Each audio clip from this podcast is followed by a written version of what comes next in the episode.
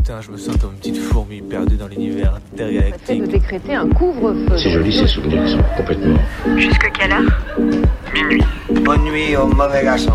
Et alors justement, plus un souvenir est enlevé, enfin c'est plus est présent. Parce qu'il n'y a pas de. Il n'y a pas de souvenir en fait. Minuit. Décousu. La nuit, ce sont des petits groupes très mobiles qui ont sévi dans mes yeux, Saint-Priest, Dessines, Vénissieux, Lyon. On est encore réveillé sur Canu. Si on, si on l'évoque, s'il y avait une image pour le montrer, mieux sans doute. Qu'il y a une légende terriblement érotico-radiophonique qui dit que nous ne nous connaîtrons vraiment que lorsque nous aurons fait ensemble le tour complet du cadran. Il est 23h23. C'est débrancher ses oreilles du monde Il est 23h54. pour les rebrancher sur un autre. La radio la nuit, euh, ouais, il y a un truc, il y a quelque chose de particulier, quoi. Va-t-elle s'échouer quelque part, exploser en cours de route, fondre dans notre nuit noire? Comète venue d'ailleurs, est-ce que quelqu'un t'envoie? Dans l'obscurité, les ondes radio se propagent plus loin. Ça nous ferait vraiment plaisir de vous entendre, d'entendre vos histoires à vous aussi. C'est Minuit décousu qui te parle. On va se laisser porter dans la nuit. Il est 3 heures. La radio de nuit n'est pas mineure. Alors il y a moins de monde, mais je trouve que c'est des gens intéressants aussi parce qu'ils écoutent vraiment, ils sont vraiment là. On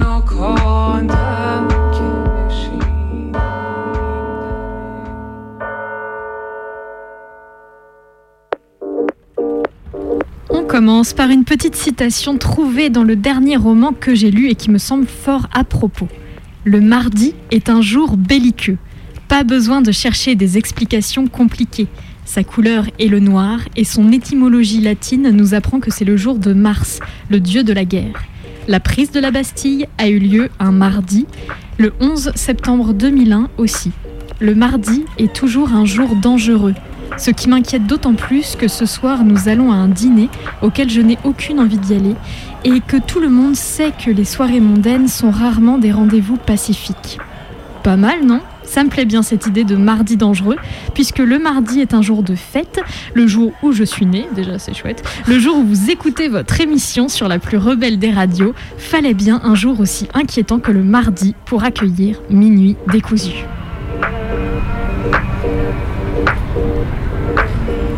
Tiens, tiens, tiens, quelle est joisse la surprise au réveil euh, d'apprendre que le numéro 56 du journal euh, anticarcéral L'Envolée est interdit dans l'ensemble des tôles de France. Quelle surprise, oui, étant donné que c'est le troisième numéro à être interdit en l'espace de deux ans par l'administration pénitentiaire.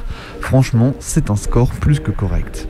En 2005 et 2006, déjà l'administration pénitentiaire avait tenté de mener un procès pour diffamation contre la bande de copains-copines qui tiennent l'antenne du 106.3 tous les vendredis soirs sur fréquence Paris pluriel. Pas de bol, la diffamation, ça marche moyen quand ce qu'on décrit est vrai. Pas de bol pour les matons matonnes, il n'est pas interdit de dire et de répéter que la prison tue.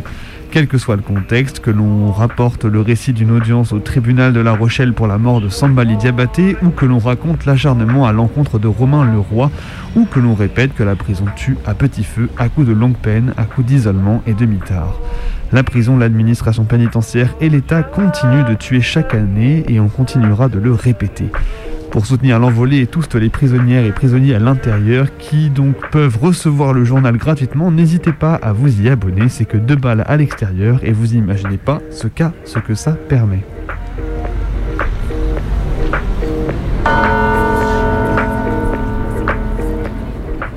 Il y a des endroits qui tiennent à garder leur réputation, comme le tunnel piéton pour passer d'un côté à l'autre de Perrache, où les vélos ont à peine la place de se croiser avec des angles où c'est vraiment la surprise de savoir si quelqu'un va te remarquer piéton prioritaire. Cette journée du tout, quand tu vois quelqu'un recouvert d'une couverture de survie et que tu entends l'ambulance qui approche.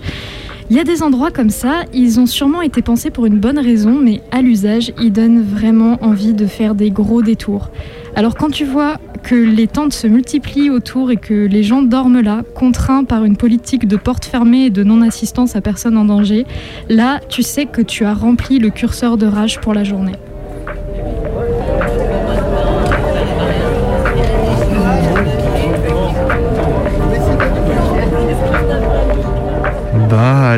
Soulève ton masque si tu l'oses. Première page, on respire mieux sans masque, mais ça on arrange bien certains, avec trois enfants masqués dessus. Deuxième page, Timothée, lui, est beaucoup moins complexé. Entre, parenthèses, sous son masque, il a de l'acné. Bon, ce matin, j'ai cru que j'allais faire voler mon téléphone jusque dans le tram en dessous de la maison à la découverte des petites nouveautés jeunesse que l'on trouve aux éditions Nathan. Bon, c'est facile d'aller épingler Nathan, je sais, mais bon, Bref, les éditions Nathan et les magasins Cultura mettent en avant ce genre de petits bouquins euh, pour gosses, l'air de rien.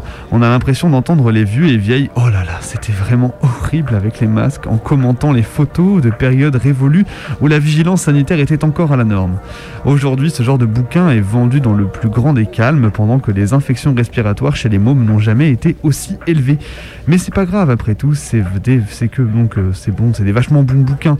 Ça stigmatise les gosses qui se protègent encore, puis bon, qu'est-ce qu'elle pourrait risquer au fond? Rien qu'une toute petite maladie respiratoire comme la grippe, on vous promet, c'est rien du tout.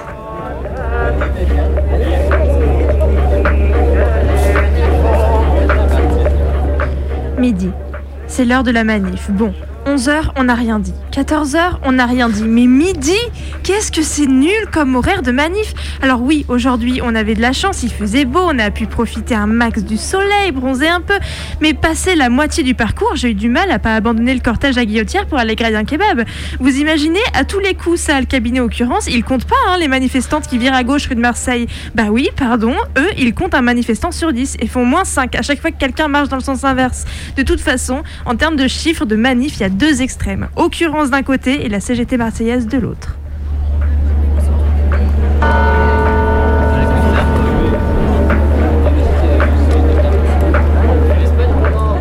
Ça faisait longtemps que j'avais pas pris le bus de nuit. Petit trou d'air financier, c'est reparti pour ce mode de transport peu coûteux mais clairement inconfortable au possible. J'avais oublié que si j'avais arrêté, c'est non seulement parce qu'on ne dort pas euh, quand le bus fait des arrêts toutes les heures en rallumant micro et lumière, mais aussi parce qu'on y croise des spécimens tout à fait remarquables, comme le voisin bourré qui tente à tout prix de s'allonger sur vous, voisin que vous ne connaissez de nulle part bien sûr, et qui malgré vos coups de coude répétés revient toujours la tête sur votre ventre, les pieds sur son pote qui râle de l'autre côté et qui finissent par se disputer à vive voix parce qu'apparemment c'est pas vraiment un choix consenti des deux côtés que de partir en vacances ensemble. Je peux pas m'empêcher de penser que si j'avais une barbe et 50 kilos en plus, il aurait trop rien tenté niveau oreiller humain. Mais courage aux potes contraints de se trimballer à un mec bourré et collant. Moi, je retourne payer mes billets de train plein pot parce que finalement, ça vaut le coup.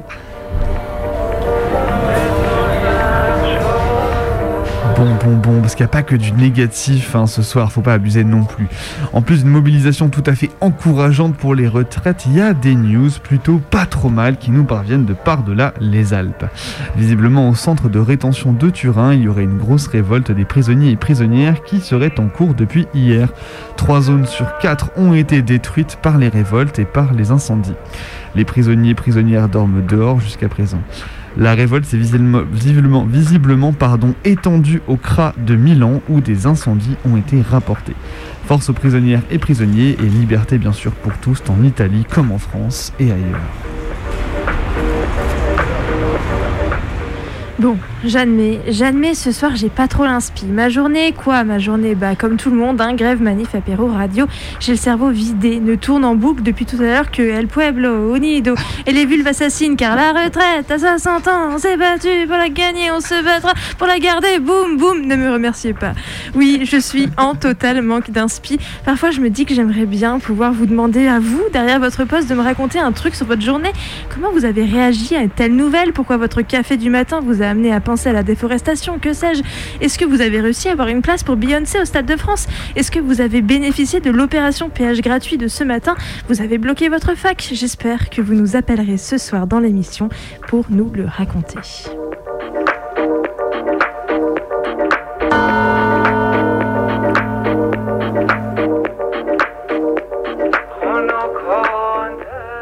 Et il est 23h et des brouettes. Euh, sur la plus rebelle des radios, vous êtes à l'écoute de Minuit Décousu. C'est votre émission du mardi soir de 23h à minuit.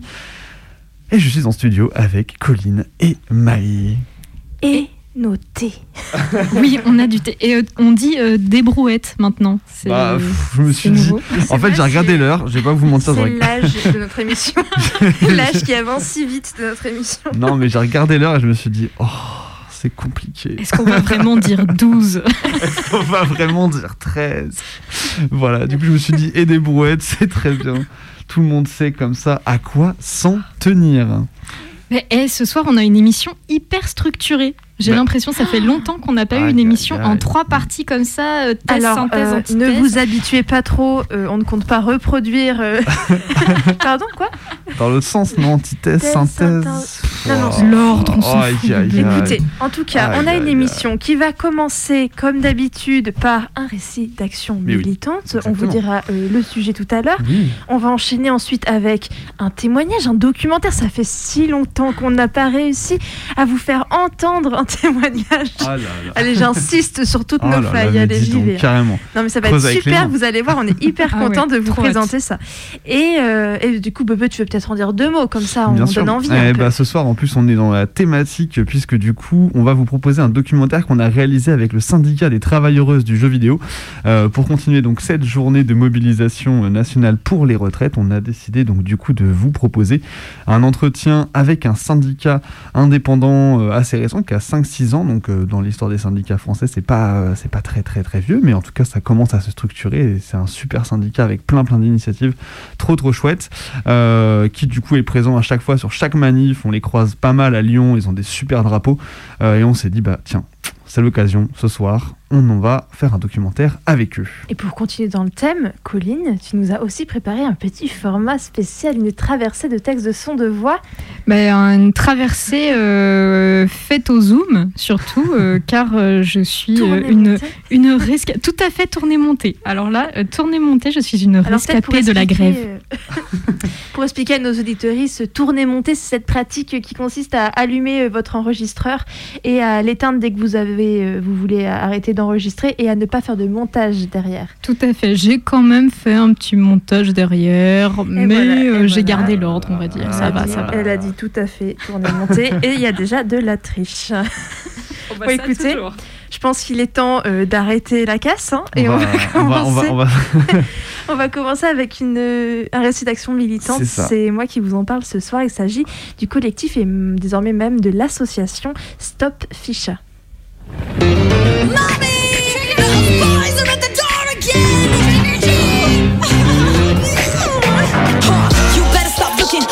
On est en mars 2020 et en réponse à la pandémie du Covid-19 commence en France le premier confinement. On s'en souvient tous, les bourgeois dans leur maison de campagne, les applaudissements aux fenêtres, la précarité des uns, les tutos bricolage des autres. Les enjeux et les conséquences sont innombrables et celui des violences faites aux femmes est deviné, dénoncé sans que réellement de mesures soient prises. Des mois plus tard, les chiffres tomberont et on saura que non seulement les violences conjugales lors des confinements ont augmenté, mais pour 30% des victimes, c'est également à cette période-là qu'elles ont commencé. Alors que certaines prennent des coups dans leur ménage dans l'intimité des appartements et des maisons, les outils de domination patriarcale se développent aussi, comme tout le reste à cette époque, sur Internet. Au printemps 2020, les pratiques numériques de revenge porn explosent. Sur les réseaux sociaux, Snapchat, Facebook, sur des messageries WhatsApp et surtout Telegram, de plus en plus de groupes voient le jour avec pour objectif de diffuser et partager des vidéos, des photos intimes nues de femmes et surtout de jeunes filles sans leur, consentement.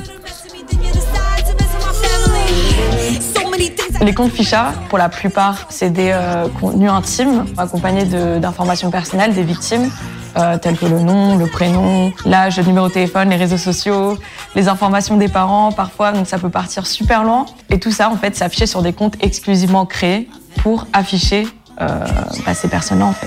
On retrouve des, des- des mères, on retrouve des, des personnes très jeunes, parfois des jeunes filles âgées de 11 ans, 12 ans. Donc vraiment, c'est au niveau des âges et tout, on est vraiment multiples. Quand tu es affiché sur la cyberplace publique, du coup, tu es aussi affiché sur la place publique. Tu es dépossédé de ta vie, les gens te reconnaissent, tu les connais pas, on t'agresse dans la rue, on t'envoie des DM sur Insta. C'est pour ça aussi qu'on ne doit plus dire éteins ton téléphone et ça va passer, puisque ça ne passe pas. Ces comptes Ficha qui affichent leurs victimes existaient avant le confinement. Mais au printemps 2020, ils se multiplient. Ils sont alimentés par des ex-petits copains qui envoient au groupe les photos de nus, les vidéos intimes de leurs ex-petits amis pour se venger d'une rupture ou autre. Mais ces vidéos et photos ne circulent pas seulement, entre guillemets, seulement dans des cercles d'amis et même de connaissances. Les comptes Ficha ont des milliers d'abonnés et capitalisent sur leur contenu. Pour les rejoindre, il faut parfois payer, de même que pour avoir accès à certains contenus. Les victimes, quant à elles, souvent mineures, sont complètement isolées, et d'autant plus à cette période du confinement. Elles n'osent souvent pas en parler à leur entourage, par honte ou par peur parfois de subir des violences intrafamiliales.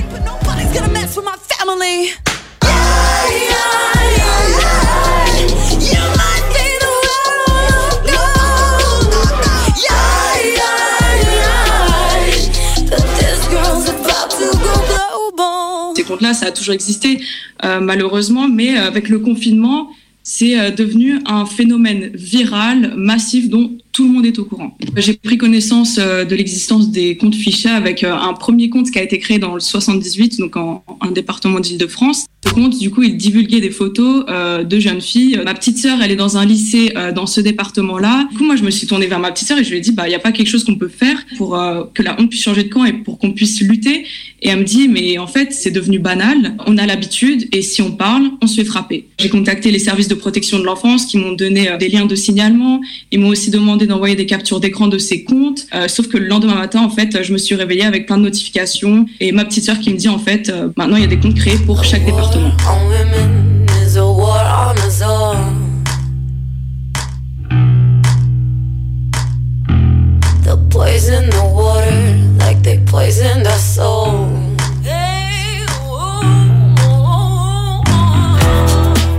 Au mois de mars 2020, un petit groupe de militantes se monte avec pour objectif de lutter contre les comptes de revenge porn. Leur objectif, repérer, signaler et faire fermer au plus vite toutes les pages et les groupes qu'elles repèrent, protéger les victimes.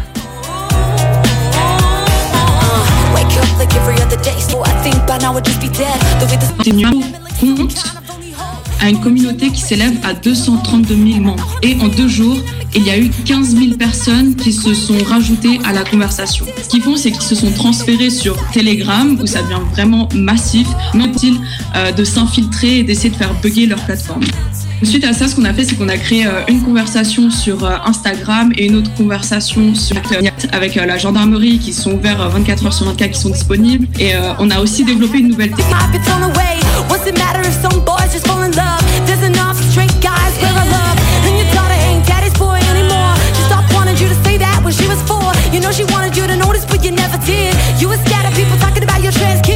Éditer euh, des photos, soyez à l'affût. Et donc il y a aussi cette peur, je pense, de se retrouver euh, affiché.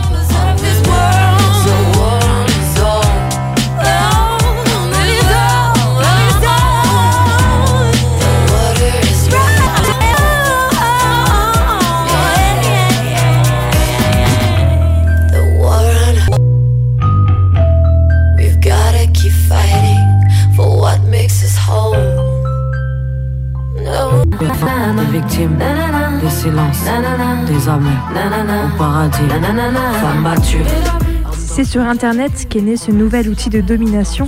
C'est aussi sur accompagner, rompre leur isolement, sans compter des stratégies plus offensives tenues encore aujourd'hui de lutter contre le revenge porn. Les attentions qui se portaient auparavant, il la pensait très méchante. Elle disait que c'est trop gentil, mais se sont-ils déjà demandé ce qu'elle a subi adolescente? Le sujet devient sensible, dis-toi qu'on n'a pas attendu les Il y a une victime qui a voulu déposer plainte dans un commissariat. Pardon? Voilà, il voulait voir notes. Déjà, on va rappeler la montrer ces images qu'on a nous-mêmes prises, qu'on a nous-mêmes envoyées.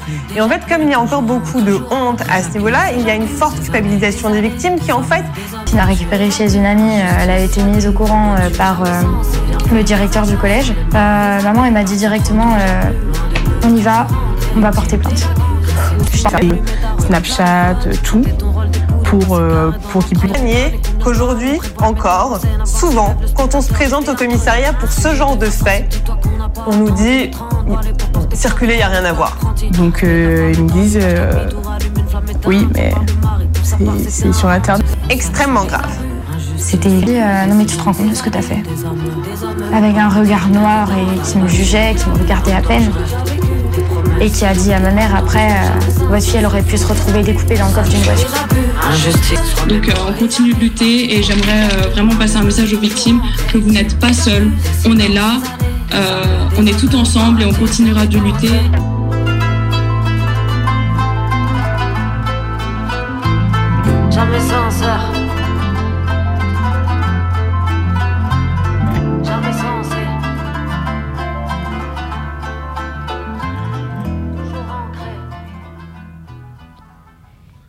Il est 23h26, vous écoutiez votre émission du mardi soir sur Radio Canu, c'est Minuit décousu qui vous parle. On est avec Bebe et Maë qui vient de nous proposer un récit d'action militante.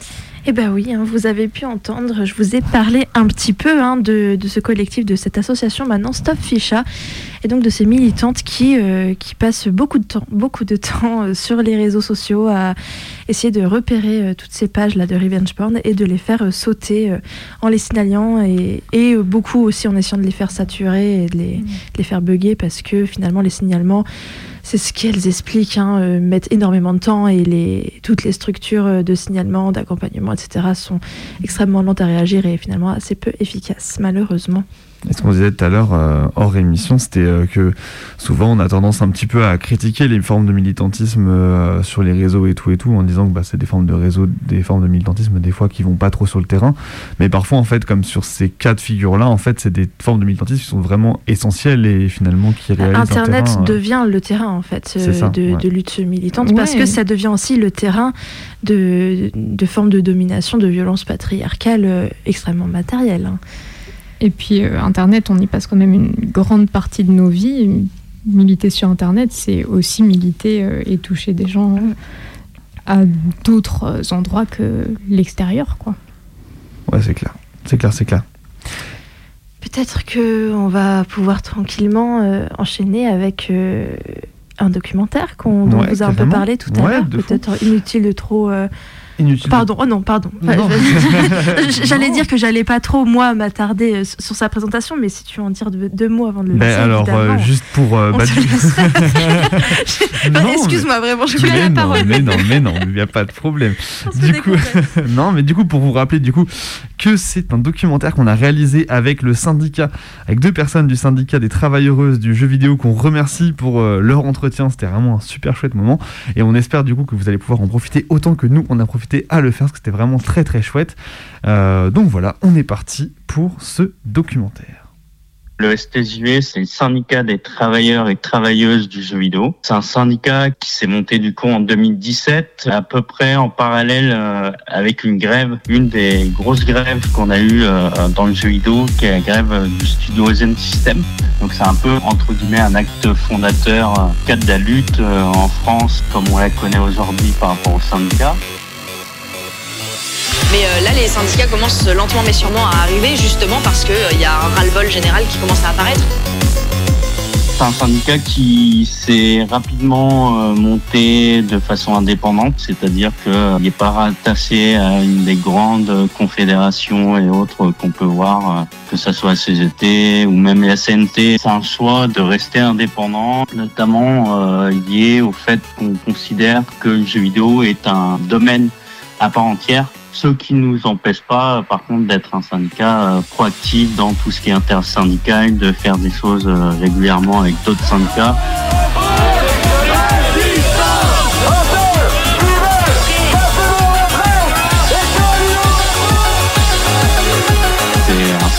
Qui se veut le plus horizontal possible. Donc on, a très très peu de postes entre guillemets de pouvoir. Il y a deux postes qui sont légalement obligatoires, qui sont trésoriers et secrétaires, donc on les a. Et on a un organe euh, qui est là pour regarder que ce qui se fait au syndicat est ok avec les statuts du syndicat qui sont euh, rébattus euh, chaque année à l'Assemblée générale. On, est, on a aussi pour objectif de représenter et défendre vraiment tous les travailleurs et travailleuses qui, qui permettent de jouer à des jeux vidéo. Donc ça va aussi bien des développeurs que euh, des créatrices de contenu. Enfin, c'est assez large. Quoi. Pour l'instant, on est à Paris, Lyon, Lille, euh, Nantes. On a des camarades à Bordeaux aussi. En fait, on est implanté un peu partout en France.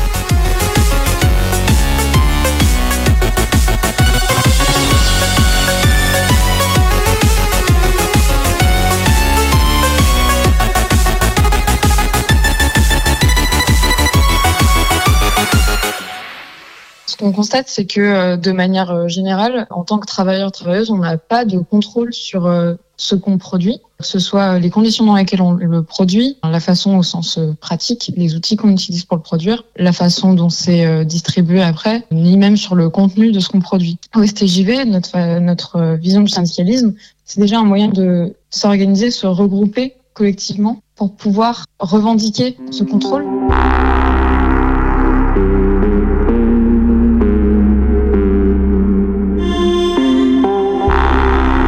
Ça passe à la fois par du coup euh, un, le syndicat en tant que lieu pour euh, travailler ensemble sur ces revendications, réfléchir à qu'est-ce qu'on veut faire, pourquoi, à quel, objectif, et aussi euh, bah, un lieu de socialisation parce que pour pouvoir créer ce collectif, bah, on a besoin de connaître avec qui on travaille, avec qui on lutte, et après au sein de l'entreprise amener ces, ces revendications qui sont vachement plus faciles à porter et à faire entendre quand on est plusieurs que quand on est isolé et, euh, qu'on peut euh, bah, subir de la répression et, euh, et du harcèlement. Et ce qu'il faut avoir en tête aussi, c'est que bah, du coup, ça a forcément directement un impact sur les travailleurs, mais la production, elle a un impact sur l'ensemble de la société, surtout dans, dans un domaine aussi culturel que le jeu vidéo.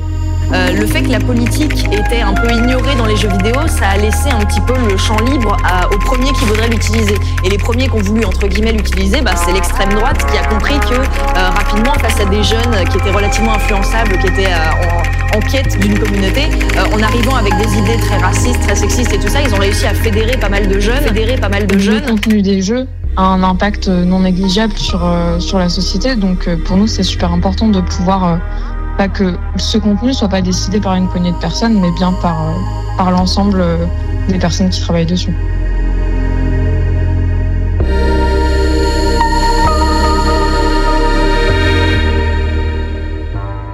En fait, pour définir travailleur, travailleuse, il faut définir ce que c'est le travail. Et du coup, pour nous, c'est tout ce qui euh, permet de produire quelque chose. Donc, ça peut être aussi bien la personne qui produit directement que, qui sera euh, travailleur, travailleuse, que euh, les personnes qui lui permettent de dégager ce temps pour produire. Bon, je vais prendre un exemple un peu un peu cliché peut-être euh, euh, des collègues qui vont euh, rester faire des heures supplémentaires et du coup ne vont pas aller chercher leurs enfants à l'école vont rentrer et ont déjà le plat tout prêt sur la table en fait certes c'est leur travail qui permet la production du jeu mais c'est aussi le travail de leur compagnon compagne qui a fait tout le travail reproductif domestique donc leurs compagnons compagnes sont aussi travailleurs travailleuses. Une, une, vision assez large du travailleur et de la travailleuse. On parle aussi pas mal de travail gratuit et par exemple dans notre domaine ou en tout cas dans le streaming, ça va être tout le travail de modération qui est un peu mis euh, des fois un peu invisibilisé et pourtant c'est du travail gratuit et qui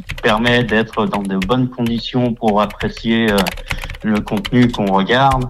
Euh, en plus, c'est une modération qui est plus ou moins poussée selon euh, la taille du streamer et selon comment est, est organisée la modération. Donc, c'est un vrai travail et pourtant, il n'y a pas un salaire, en tout cas très très rarement aujourd'hui, pour ce travail.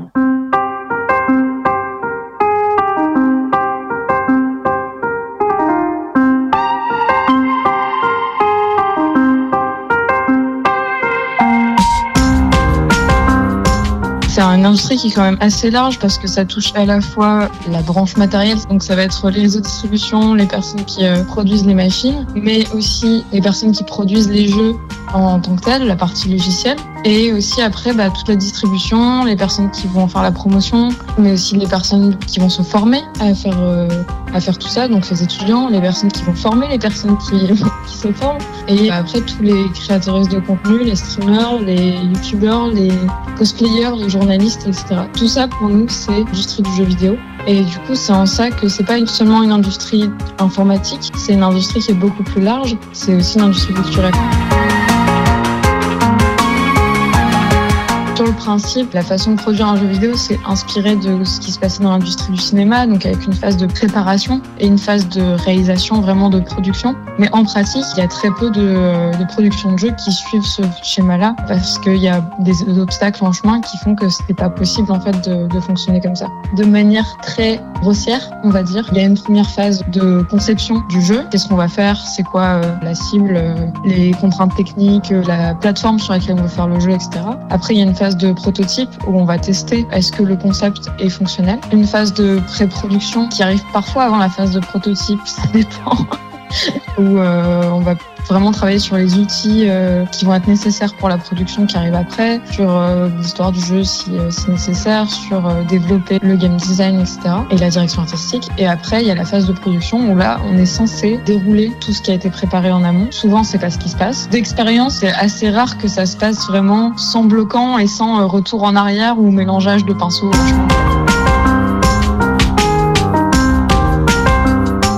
La production ne va pas s'arrêter en fait à la sortie du jeu. Déjà parce que la plupart du temps, il y a une phase de correction des bugs qui arrive tout de suite après pour avoir le jeu le plus clean possible après un petit téléchargement de pack euh, de correction. Et après, il y a euh, la création de contenu, euh, de nouveaux contenus pour faire ce qu'on appelle de la rétention de joueurs, pour les faire revenir, revenir le plus souvent et le plus longtemps possible dans le jeu. L'idée étant de pouvoir faire de l'argent sur ces joueurs en leur vendant des choses ou, euh, en leur mettant des pubs.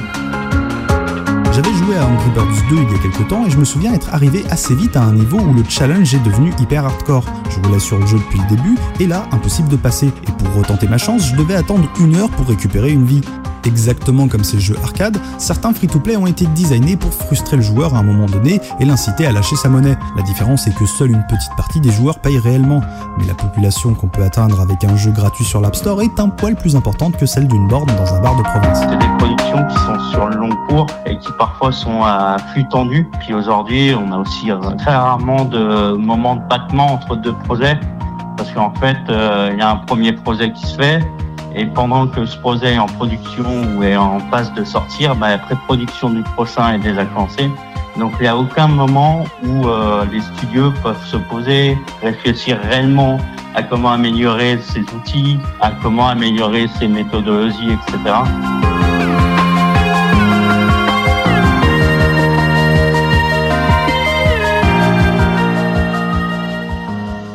Le crunch, au début, on parlait surtout d'une période où il y a beaucoup d'heures qui sont effectuées par semaine, des heures supplémentaires. On peut avoir des semaines de 90, 100 heures, mais euh, en fait, c'est aussi plus insidieux. Ça peut être euh, des périodes parfois de plusieurs mois où euh, les journées de travail sont très, très, très intenses, très condensées, avec beaucoup de, de décisions à prendre qui sont euh, parfois euh, sans pouvoir s'appuyer sur des informations euh, tangibles. En fait, c'est des périodes de travail très intenses et très abrutissantes aussi, parce qu'on peut avoir euh, une journée où on est bloqué, où on attend quelque chose de quelqu'un, et le lendemain où on a 15 tâches qui prennent chacune euh, 30 heures à faire, mais pour le soir même. Et du coup, on est obligé de compresser et de faire le strict minimum, sans être content de notre travail, mais parce qu'il faut le rendre, sans explication de pourquoi il faut le rendre comme ça. À l'origine, c'est une industrie qui date des années à peu près 80, donc qui s'est vraiment euh, structurée dans un libéralisme, euh, dans le rêve capitaliste, et ce qui fait que notamment on a beaucoup ce côté euh, famille dans les studios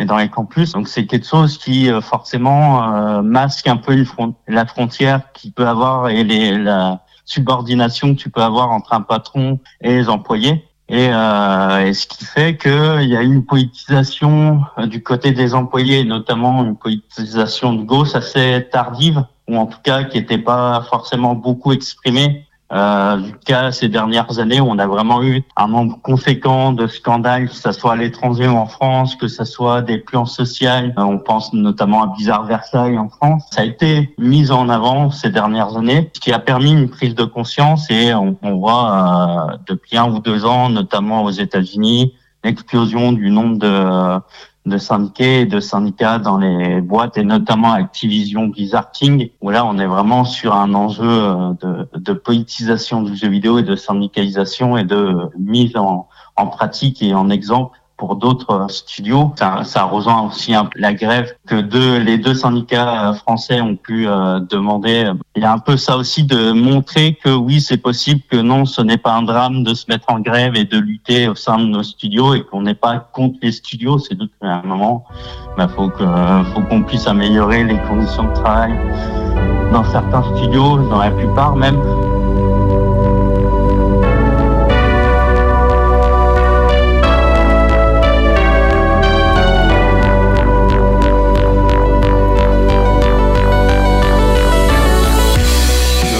Cœur du travail essentiellement de la plupart des syndicats et d'une autre aussi, c'est du soutien à la fois moral et juridique. Donc accompagner les gens qui peuvent se poser une question sur un contrat ou tout simplement dire bah écoutez, je suis pas bien dans le boulot, je suis au bord du burn-out, qu'est-ce que je dois faire? Et bien sûr, le gros du travail syndical sur cette partie juridique, c'est forcément tout ce qui est euh, lié au prud'homme, sachant que au syndicat, on n'a pas besoin d'être syndiqué pour être aidé. Tout le monde est à la même enseigne en termes d'aide. C'est tu demandes de l'aide et on te donne euh, toute l'aide qu'on peut, euh, qu'on peut te donner. Après, euh, dans les trucs un peu moins visibles, ça peut être des interventions en école pour sensibiliser. En fait, ce qu'on retrouve dans l'industrie comme problématique d'harcèlement, de crunch, bah, de, ouais, de discrimination, on, les retrouve très très vite en fait en école. Après, ça va être bah, se mobiliser quand il y a des mouvements de grève comme actuellement. Donc, ça va être dans les cortèges. ça va être aider qui est euh, recherche, que ce soit des étudiants ou des chercheurs euh, universitaires. euh. Et euh, sur ce côté aussi recherche, en interne, on a des personnes qui font de la statistique parce que actuellement, les, les chiffres qu'on a sur l'industrie en France sont des chiffres qui viennent du syndicat patronal. Du coup, bah, nous, on voulait quand même avoir des chiffres de l'autre côté, euh, avoir un- une idée de comparaison et puis aborder d'autres d'autres problématiques avec nos questionnaires en direction des travailleuses et travailleurs du jeu vidéo.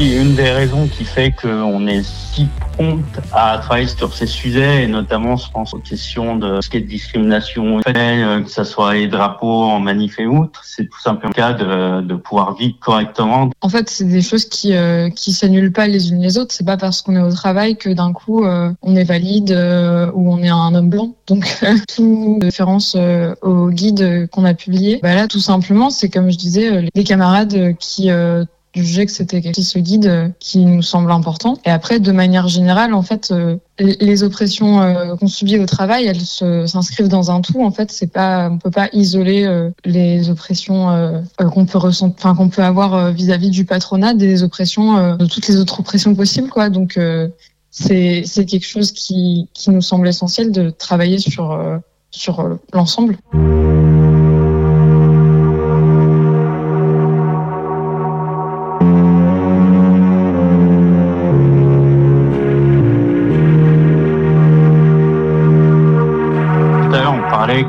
On a parfois des conditions de travail euh, assez rudes. C'est que du coup, on a des carrières qui ont tendance à être euh, hachées, donc forcément à créer des, des périodes où on cotise pas ou pas autant, ou même des carrières où tu as des reconversions à partir de 35 ans, qui est à peu près c'est le chiffre un peu moyen de du moment où tu pars de l'industrie, parce que bah, en fait, tu as une vie de famille et tu fais non, mais c'est plus possible. Euh, ils ont beau me parler de passion et à un moment, j'ai d'autres choses à faire dans la vie. C'est aussi des carrières qui commencent euh, relativement tard, au-delà de 22 ans. Donc ça veut dire que si par miracle t'as pas de carrière hachée pour avoir une, une, euh, une retraite à taux plein, il faut au moins traverser jusqu'à 67 ans. Donc aujourd'hui, ça serait de- au moins, euh, même aujourd'hui avec la retraite à 62 ans, euh, les 64 ans, on les, on les touche déjà pour avoir une retraite. Et surtout, c'est des métiers, en tout cas en France, où on n'a pas forcément tous des gros salaires. Donc si tu fais toute ta carrière dans ce genre de métier, ta retraite, euh, elle, est, elle est minime à la fin. Potentiellement une fabrique, notamment avec cette nouvelle réforme, à retraités précaires.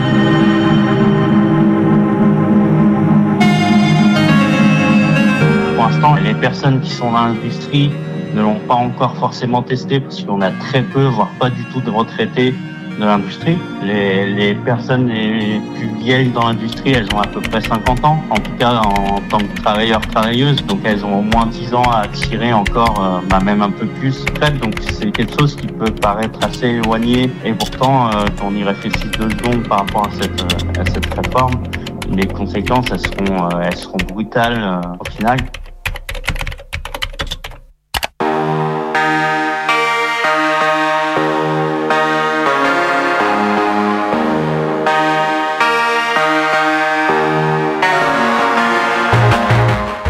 Ouais, puis en, parlant de ça, euh, comme euh, tout à l'heure je disais, on est assez peu concerné dans l'immédiat en tant que travailleurs et travailleuses qui peuvent être en retraite demain. Euh, c'est aussi un moment pour euh, le, notre syndicat d'essayer d'être visible le maximum et d'être revendicatif et de mettre en avant certaines propositions qui peuvent être assez radicales dans, dans le paysage politique actuel. On pense notamment à semaine de 4 jours, 28 heures par semaine sans perte de salaire, ou encore le fait qu'on revendique des, euh, des congés euh, payés illimités Nous, on est toujours pour travailler moins que travailler plus, donc, on est aussi euh, contre cette réforme par, euh, par choix politique.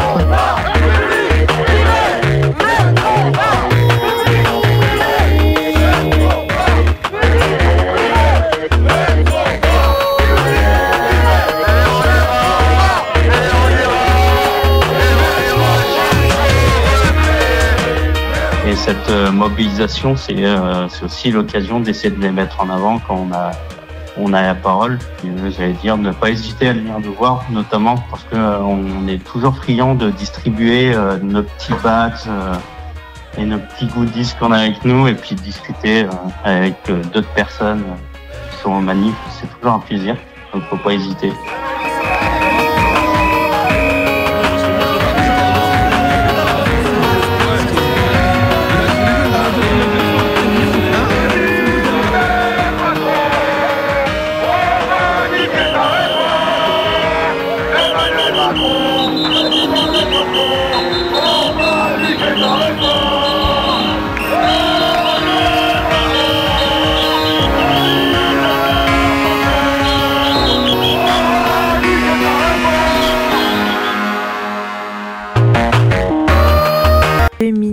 C'est votre émission du mardi soir sur Radio Canu ou du mercredi sur les ondes en rediffusion de Radio Cause Commune. On vient d'entendre donc Rose du jeu vidéo. Bebe, c'est toi qui les as eus au téléphone. On les remercie d'ailleurs pour, euh, avoir accepté de répondre à tes questions. Carrément, et puis bah du coup on les a retrouvés tout à l'heure euh, du coup en manifestation à Lyon. Donc euh, comme ils l'ont pu le dire, effectivement ils sont présents dans quasiment toute la France maintenant et du coup ils sont présents dans toutes les manifestations. Donc n'hésitez pas à aller les voir, leur parler. Euh, ils ont plein de choses à vous raconter, plein de goodies à vous donner. Ils ont des super drapeaux, ils sont super sympas. Bref, écoutez, n'hésitez pas à aller les voir. On est comme- là pour les goodies. Eh, eh, ouais. écoutez, euh, voilà. là- Il n'y a pas que la lutte, ok Euh, Il y a aussi la collection. il y a aussi la collection, d'accord. c'est Euh, important. c'est important. Euh, non, mais plus sérieusement, voilà. Donc du coup, euh, comme elles ont pu le, le rappeler, n'hésitez pas à passer les voir. Ça fait toujours plaisir euh, d'avoir des retours en direct, en manif. Et du coup, bah, pour continuer cette émission, je crois qu'on va passer un petit, un petit son. Oh ouais, un, Un petit, petit son. son. Un Mais- petit mais quel son. son, du coup Euh, Un petit son qui me fait plaisir. Euh, Ah. Ça s'appelle Les mots d'amour. C'est de Mayra Andrade. Euh, c'est une chanson que j'ai découverte euh, à la radio, comme c'est euh, comme c'est surprenant. Euh, mais là où en fait il y a eu vraiment surprise, c'est que à l'écoute, je me suis dit ah c'est super beau cette reprise. Je- J'étais persuadée. Là, mais vous allez en- entendre, mais je me suis dit ah mais ça ça doit être une une vieille chanson super belle euh, de d'un grand euh, d'un grand chanteur, d'une grande chanteuse, euh, et elle le reprend un peu un peu rythmé. Et en fait, non, c'est une création originale. Et du coup, je tiens à saluer parce que le, le- les textes sont super. Enfin voilà, ça fait, euh, ça fait grande fait chanson. quoi. Ça fait, euh, ça fait, ça fait matrimonial, quoi. Eh bien, ouvrez grand vos oreilles alors.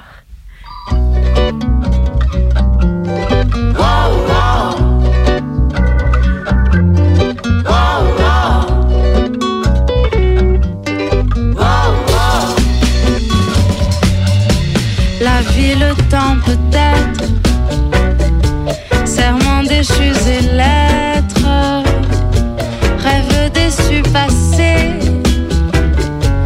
Il est des phrases damnées qui m'écorchent la bouche, me froissent les pupilles,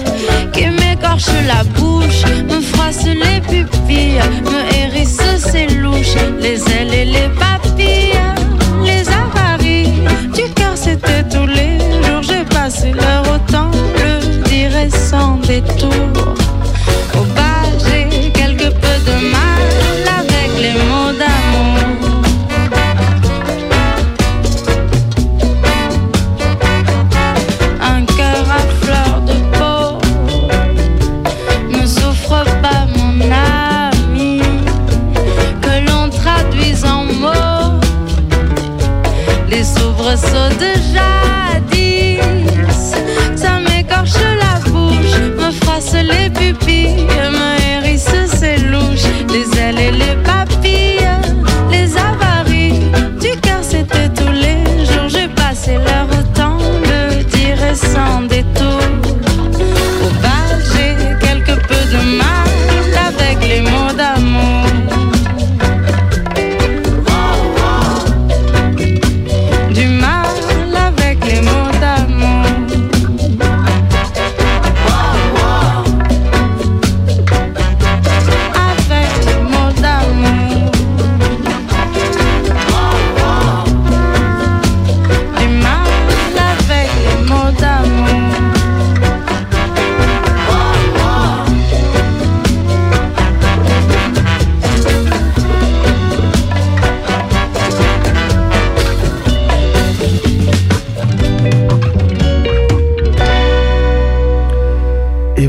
toujours à l'écoute de la plus rebelle des radios et c'est toujours minuit décousu qui vous parle jusqu'à minuit.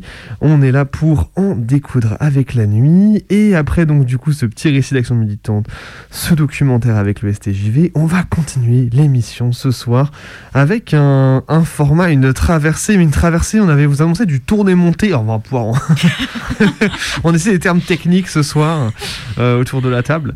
Euh, du coup on, s'est- ça, oui. on va peut-être essayer de, d'en décrire un peu plus peut-être?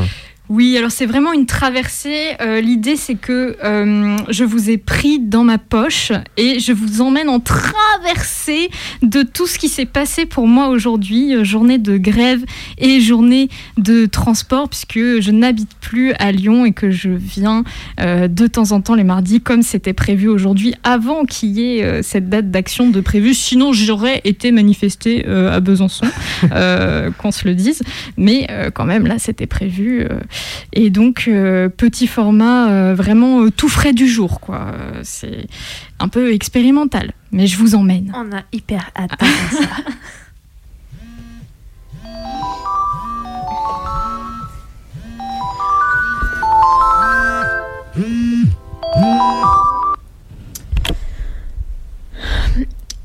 Il est 4 heures du matin. Euh, mon réveil vient de sonner. Je me lève parce que j'ai une, une longue journée. Une longue, longue journée qui m'attend. C'est la grève aujourd'hui. Allez, courage. Là, par exemple, vraiment, on s'y croit. On se dit, elle se lève, courageuse, dis donc, c'est super. Mais en fait, pas du tout. J'ai fait ça à 10h ce matin. C'est ma chance. Dijon, voie A. Il est annoncé à l'heure. Incroyable. On nous aurait donc menti. Faut que j'attende d'être dedans pour, euh, pour y croire. Ça semble un peu trop beau pour être vrai. Éloignez-vous de la bordure du quai, s'il vous plaît. Le train TER numéro 894 018 en provenance de Belfort entre en gare. C'était donc pas un rêve, c'est vrai ce qu'on dit. Le TER du jour de grève, il est là. Et là, par exemple, je suis pas du tout surprise de trouver le train puisque c'était annoncé sur l'appli SNCF. Les choses sont bien faites, même un jour de grève.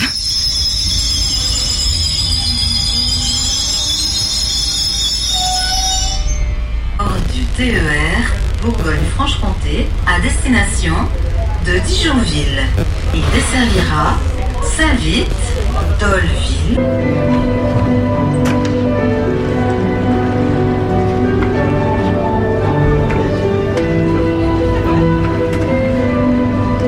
Bon, les pianos de gare sont pas en grève.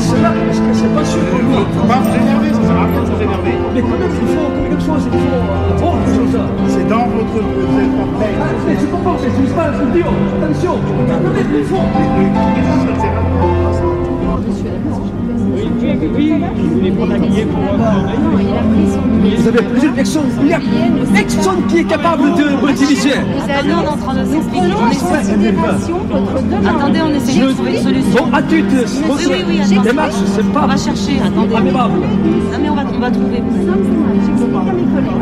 C'est nous, ça ne fonctionne pas comme ça à Séoul. Voilà. Déjà plusieurs paiements, ça marche pas très On va bien. voir on va voir. c'est nul le service. Oui, oui, on va trouver. On va regarder, monsieur. Ne vous inquiétez pas, ne vous énervez pas. Mais, On a que- entendu. mais, mais j'ai entendu votre, entendre votre grève et votre prétexte comme ça. Ça va pas très bien. C'est vraiment, il faut être, être universel de service. C'est pas pour la femme seulement, pour votre intérêt personnel.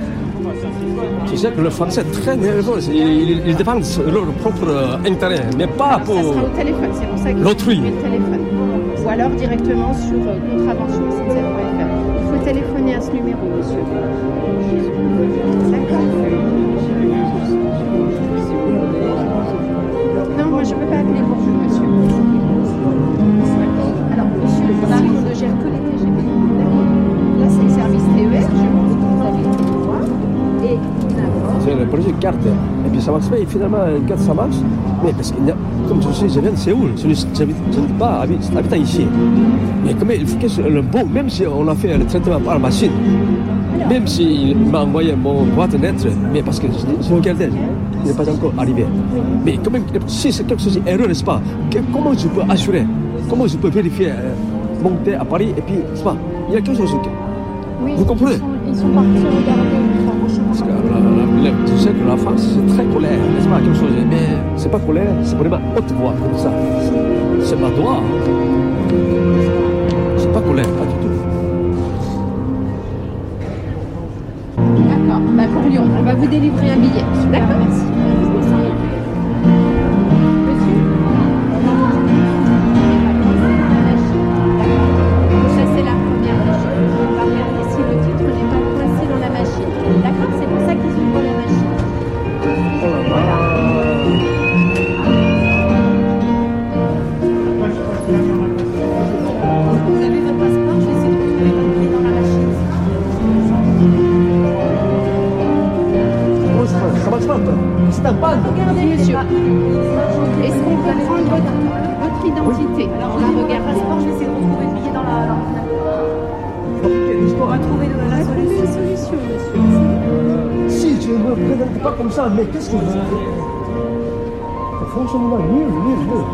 C'est vraiment. Il ne faudrait pas demander pardon, même pas. C'est nul.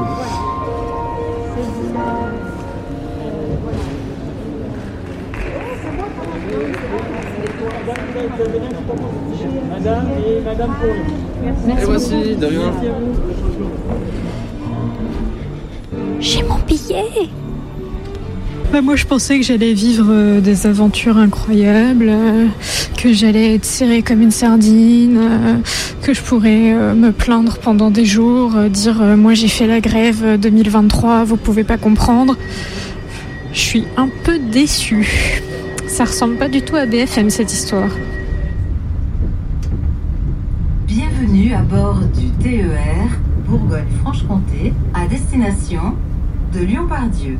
Il desservira Beaune, Chagny, Chalon-sur-Saône, Tournu, Mâconville, Belleville-sur-Saône, Villefranche-sur-Saône, Saint-Germain-au-Mont-d'Or, en train, tous responsables. Assurez-vous d'étiqueter vos bagages et de les disposer dans les espaces prévus à cet effet.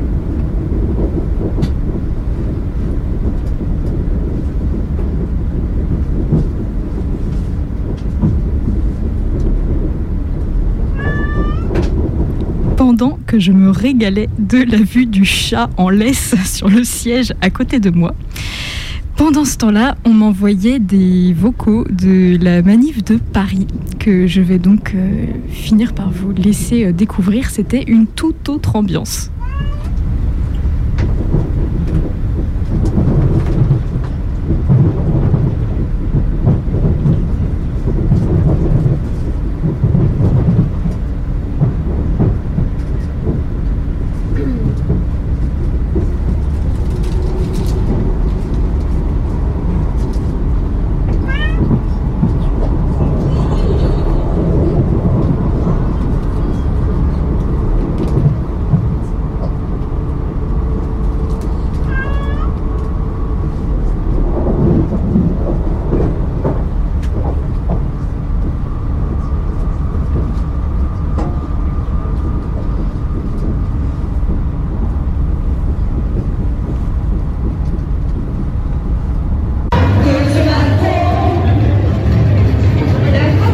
Alors je suis en début de cortège et je dois dire qu'il y a beaucoup de monde, un beau soleil à Paris et surtout une chanteuse extraordinaire qui nous fait vivre euh, ses émotions sous le ballon rouge et jaune de la CGT Île-de-France.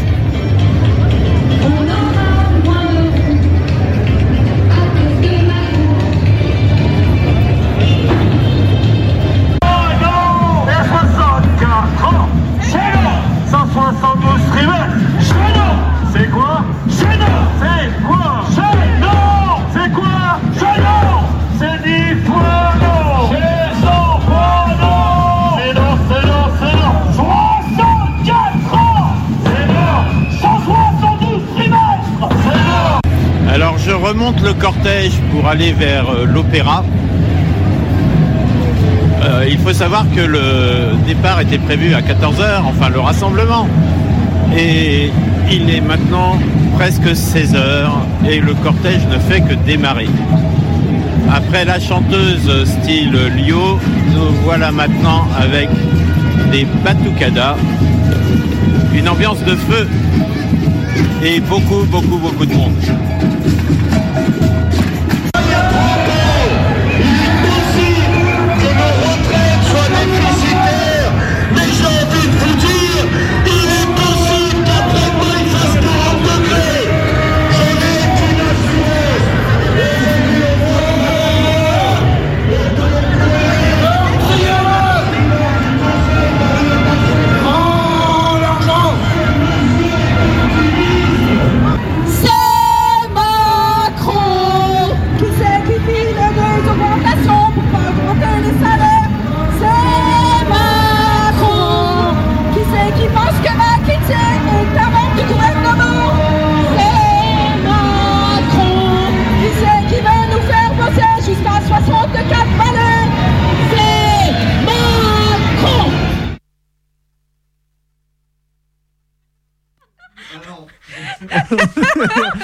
Tellement été surpris de la fin.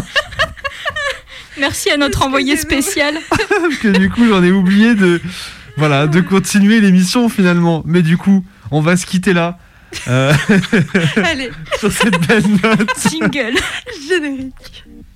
Vous écoutiez, vous écoutiez Minuit décousu, votre émission du mardi soir sur la plus rebelle des radios, Radio Canu, et peut-être même le mercredi en rediffusion sur les ondes de Radio Cause Commune en Ile-de-France. D'ici la semaine prochaine, vous pouvez nous réécouter sur notre audioblog Arte Radio. Vous pouvez nous contacter sur nos réseaux sociaux Twitter, Insta et sur notre adresse mail minuitdécousu@laposte.net.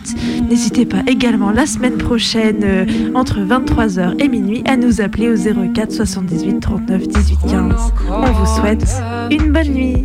Bonne nuit.